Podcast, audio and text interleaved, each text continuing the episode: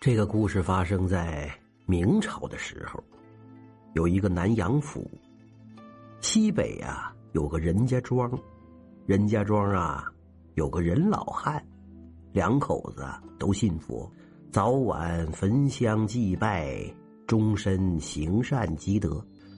老两口晚年得子，那叫一个高兴啊，就给儿子起名啊叫仁善，盼望着儿子也能够。变成一个积福行善的好人。这个仁善十七岁那年呐，家里呀突然遭到变故，爹妈同时得了那叫不治之症，然后啊就撒手归西了。仁善呐突然觉得是天塌地陷，在大伙帮助下呀，草草的把他爹娘给埋了。孤苦伶仃的他呀就心想，都说好人有好报。我家祖祖辈辈是行善积德，咋就落了这么个下场呢？哎呀，莫非是那佛爷神灵都睡着了？周围也有人说闲话，说：“哎呀，别看人家的老头子行善积德的，说不定这小子前生啊做了什么孽，现在遭到报应了。”听了这话呀，仁善心里呀是愤愤不平。他突然间想起呀，他爹跟他说过，这个东海蓬莱仙岛有一个活佛，不出那个岛就知道天上地下的许多大事他呀就想到蓬莱仙岛去问问那个活佛，自己前生究竟做了什么孽，才让他家如此的落魄，自己也好知错修德呀。说走就走，这个人善呐，简单的拾到一下东西就上路了。话说这个人善一路上啊，是夜以继日，餐风露宿，急急忙忙的就往这蓬莱仙岛上赶。这一天呐，他来到路旁的一个小店店老板见他浑身的灰尘，就知道他一定是一个远行的客人，就问他想上哪儿去。这个人善呢，就照实说。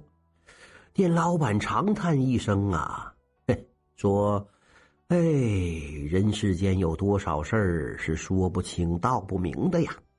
接着呀，这个店老板就对仁善说：“自己一家也是敬佛行善，只是有一个独生女，年方二八，虽然长得是聪明伶俐，可就是不会说话。”他就求这个仁善说：“见了活佛，你就帮我问问是咋回事儿。”这人善呐，就满口答应了。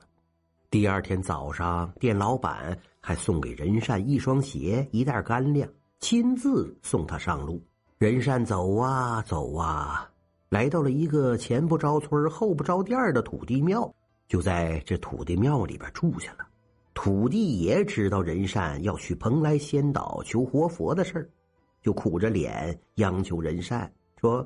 哎呀，真不幸！我这小老头在这个地方苦苦守了好几百年了，也不知道自己什么时候能够再升个级，成为上仙。哎，小兄弟呀，能不能也帮我问问活佛是咋回事啊？仁善一听，也爽快的答应了。仁善告别土地爷，继续赶路。一条大江啊，横在他面前。这人善没办法过河呀，正在着急的时候，一条大鲤鱼游了过来，说可以送他过江。人善骑在这鲤鱼背上啊，顺利的渡过了大江。临告别的时候啊，大鲤鱼对人善说：“自己在这江中啊，已经修炼了几千年了，就是不能成龙成仙。”他也拜托人善问问活佛，自己什么时候才能变成龙？仁善一听啊，也点头答应。